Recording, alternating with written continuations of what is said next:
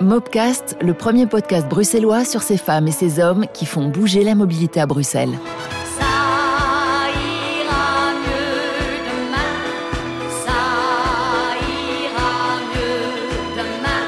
Alors, ça ira mieux demain ou ça roulera mieux demain? Aujourd'hui, Boris Zonteux nous emmène au bout du tunnel d'un chantier colossal, le tunnel Annie Cordy. Bonjour Boris. Bonjour Cécile. Alors, euh, vous, vous êtes chef de projet pour les ouvrages d'art bruxellois. C'est quoi cette histoire d'ouvrages d'art? Vous êtes artiste? Artiste peut-être d'un autre genre, mais pas artiste au sens commun euh, du mortel, je vais dire. Mais en fait, il se trouve que les ouvrages d'art, en général, sont des, des, des outils qui servent à l'humain pour s'affranchir d'obstacles naturels. Ça Mhm. peut être un pont, ça peut être un viaduc, ça peut être euh, une passerelle, Oui. ça peut être un tunnel dans le cadre du tunnel Annie Cordy. Et alors, ça permet d'éviter euh, des obstacles type carrefour, euh, le canal, une montagne. C'est un peu moins le cas en, en milieu urbain, mais bon, voilà. C'est un outil qui permet de passer d'un point à un autre en évitant un, un obstacle. Ok, et donc ça c'est pour l'ouvrage. Et alors, Ouais. pour l'art, l'art c'est quoi? C'est pour les fresques, les sculptures que vous mettez dans ces ouvrages? Non, mais c'est surtout pour faire un rappel à la compétence de l'ingénieur qui nécessite de, de regrouper, euh, je vais me répéter, une multitude de compétences et de savoir euh, les manier tel un couteau suisse. Euh, ça peut s'apparenter à de l'art. Ok. Et est-ce qu'il y en a beaucoup à Bruxelles? Des ouvrages d'art. Euh, Pour ce qui concerne Bruxelles Mobilité, euh, il y en a à peu près 140 Mhm. de ponts et de tunnels, mais également de passerelles. Et en ce qui concerne tunnels, ça représente une trentaine euh, dans ce parc euh, d'ouvrages d'art géré par euh, Bruxelles Mobilité. Et ça nous fait co- combien de kilomètres environ de tunnels comme ça à Bruxelles? Euh, Bout à bout, on avoisine les 12 kilomètres euh, de tunnels. Ah oui, c'est énorme hein, quand même. et, et ça représente un, un budget, j'imagine. Oui, alors en termes de budget, si on regarde la période euh, entre 2022 et 2028, euh, ça représente à peu près un milliard d'euros d'investissement pour la maintenance, la rénovation, l'entretien courant des ouvrages. ouais. Ok. Alors, vous nous emmenez où, Boris? Je vous emmène dans le tunnel Anicordi, Ah, tunnel de 2 km 6 de long, le plus long tunnel euh, belge. Et donc voilà, on va faire une petite excursion euh, dans ce magnifique ouvrage. c'est ce tunnel qu'on appelait auparavant Léopold II. Oui, euh, jusqu'à il y a pas très longtemps, euh, ça a été officialisé, en tout cas le, le décret a été officialisé euh, la semaine dernière, pense à peu près mardi, Oui. le 19 mai. Et donc désormais, ce tunnel portera le nom de Annie Cordy, euh, de cette rayonnante artiste de regretter mémoire. Tout à fait. Alors, euh, ça, ça a pris du temps, bien sûr, ça a fait un, un joli bazar. Combien de véhicules empruntent ce tunnel chaque jour? Alors, ce qui a été comptabilisé, mais ce sont des chiffres ici qui datent évidemment de la période euh, avant Covid, mais les chiffres avancés par le, le moniteur euh, de, de voirie, donc euh, le gestionnaire de trafic euh, bruxellois, parlaient de 80 000 80 000 véhicules. véhicules. Tout à fait, tout à fait. 80 000 véhicules, euh, soit 40 000 véhicules dans chaque sens, donc en sens entrée-ville et en sens sortie-ville. Oui. Et alors, en heure de pointe, cela représentait à hauteur du canal, pour ceux qui voient un peu euh, où ça se situe, à hauteur du, du canal, euh, euh, donc sur la place 5 pètes, ça représentait 60 000 véhicules équivalents par heure. D'accord, c'est quand même un, sacré, un sacré chiffre. Oui, c'est de sacrés flux de véhicules, effectivement. Alors voilà, qu'on- on dirait qu'on est arrivé. En tout cas, c'était fluide aujourd'hui, la circulation. Oui, ça dépend un peu des heures de la journée, évidemment, et du sens euh, de circulation, enfin, Bien ce que je veux dire, du pertuis employé, selon qu'on est en sens entrée-ville ou en sens sortie-ville euh, le matin ou le soir. Alors, ils sont un peu vieillots, ces tunnels bruxellois, non? Oui, oui, oui, euh, ils ont un certain âge, ou plutôt un âge certain. euh, pour euh, une partie d'entre eux, ils ont été, les, les constructions ont été entamées dans les années 60, donc Oui. avec le, ou un peu plus tôt, avec le- la, la fameuse 58, exposition, ouais. exactement, euh, la fameuse exposition 58, où le- l'enjeu était de, de permettre à tout intéressé de, ces, de cette exposition-là, de pouvoir rallier le, le plateau du Hazel assez facilement. Donc il y a Mhm. eu une première vague de construction euh, d'ouvrages euh, et d'axes routiers à cette époque-là. Oui. Et puis ensuite, euh, une seconde vague de construction plutôt dans les années 80. Donc on oscille entre 60 et 40 ans d'âge d'ouvrage. Et ça a été le cas justement pour le tunnel Annie Cordy. Tout dans à ces fait. années-là. Euh, tunnel Anicordi, dont la construction date des années 80, effectivement.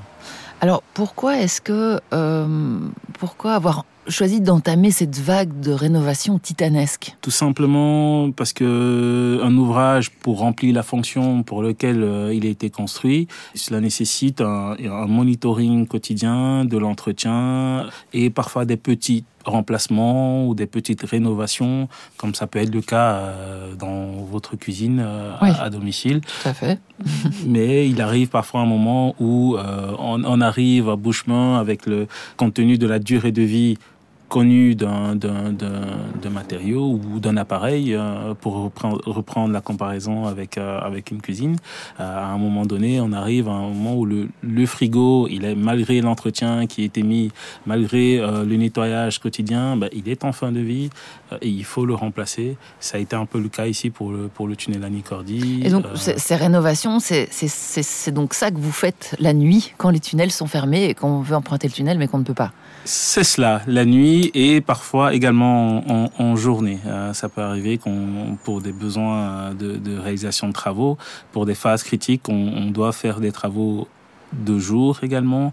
Mais Mhm. tout ça est toujours euh, analysé euh, en tenant compte des contraintes économiques, du planning, de l'impact sur la mobilité que cela peut générer, mais également de l'impact sur l'environnement aussi.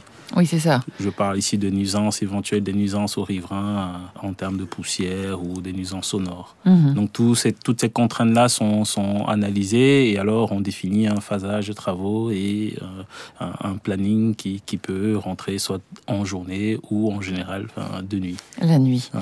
Euh, alors revenons à ce qui a déclenché le chantier du tunnel Annie Cordy. L'événement qui a déclenché les études de réalisation de ce chantier et donc la réalisation de ce chantier-là, c'est le drame du Mont Blanc, si vous vous souvenez. En, en dans les 99. années 99, Ouais. tout à fait. Euh, un camion belge qui avait pris feu euh, à près de 7 km de l'entrée du tunnel, avec un bilan catastrophique. Ouais. 39 morts, 53 heures d'incendie avec des pointes à 1000 degrés. C'était un choc terrible. Tout à fait. Ben, en fait, c'est- ce sinistre-là a donné un bon coup de pied aux, aux normes de sécurité qui étaient appliquées dans les ouvrages euh, routiers en Europe de façon générale. Et cela a aussi permis euh, au niveau de la Belgique de se remettre en question euh, sur les, les- les moyens et les, normes de sécurité qui étaient appliquées à, à nos ouvrages. Mhm. Euh, et donc, euh, à partir de ce moment-là, euh, ça a mis en, en- sur pied toute une série de, de réflexions sur le devenir de, de ces ouvrages. Et donc ça n'avait en fait rien à voir avec la crise des tunnels de 2016. La crise du tunnel est arrivée dans un second temps euh, pour, entre guillemets, euh, conforter le mouvement de, de, de rénovation qui Oui. avait déjà été, qui avait déjà été mis sur la table et pour lequel les experts avaient déjà commencé à se pencher sur la question. Mhm. Mais la crise des tunnels a été surtout un rappel pour tout le monde qu'il était grand temps de, de faire les investissements nécessaires pour réaliser ces travaux. Revenons-en à, à ce tunnel Annie Cordy. Euh, quelle a été la teneur des travaux? Pour faire simple, tout a été refait, ou presque tout a été refait dans, dans ce tunnel. Euh, Aussi bien les revêtements de chaussée, les plafonds, la mise en place euh, d'une protection au feu au plafond, la ventilation, l'éclairage, euh, les systèmes de, de suivi et de contrôle de trafic. Je parle ici des caméras l'alimentation électrique, euh, la construction de nouvelles issues de secours, euh, le désamiantage, élément très important qui a eu lieu tout, tout début du, du chantier. Oui, donc tout, tout ça a pris du temps, évidemment. C'est c'est donc ça qui s'est passé pendant, pendant ces presque quatre années. Euh, oui, oui, c'est ça, c'est ça. C'est euh, ça a duré surtout trois étés de fermeture complète, Ouais. jour et nuit, euh, durant laquelle l'entreprise en charge des travaux a mis en place des, des shifts de, de trois shifts et également des interventions nocturnes de 22h à 6h en dehors des périodes estivales. C'est ça. Oui, parce que vous avez désamianté près de 80 000 mètres carrés de surface. C'est énorme. Tout à fait. Ouais. Cela constituait, le, pour ceux qui se représentent bien le tunnel, euh, le désamiantage a été fait euh, sur les, les, les murets du tunnel. Donc c'est euh, sur les 2 km 6 x 2 x 2. Euh, donc ça représentait effectivement à peu près 80 000 km carrés de, de surface pour lesquels il a fallu retirer la peinture amiante euh, euh, qui était posée dessus. Et donc ça, c'était donc le premier été. Et le deuxième été, vous avez refait toute la structure. Pas tout à fait. On n'a pas fait toute la structure le deuxième été. Euh, sinon, je vois déjà venir la question euh, ben, pourquoi est-ce qu'on n'a pas réouvert le tunnel euh, dès le, après le deuxième été? Mais effectivement, le, dès le deuxième été, on s'est attaqué à, à, à la structure. On a pu faire une moitié de revêtement de voirie. Et également en termes d'équipement électromécanique, on a commencé à déployer la nouvelle alimentation électrique et mettre sur pied le système de redondance électrique qui permet de, de, de garder une, une source d'alimentation électrique euh, en cas de perte ou d'influence externe ou d'influence interne, mais de pouvoir assurer que pour dire simplement, ben, si on a une perte d'une source électrique, on peut rebasculer sur une deuxième source électrique et toujours garder le tunnel alimenté. Et, et donc le dernier été, ça a été pour, pour finaliser euh, C'est ça, exactement. Donc le, le, dernier été a permis de faire la deuxième moitié du revêtement de voirie et de finaliser les, les gros travaux d'installation euh, des, des nouvelles usines de ventilation qui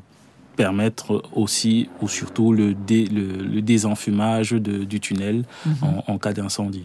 Alors, c'est quoi le plus compliqué dans tout ça? Mmh.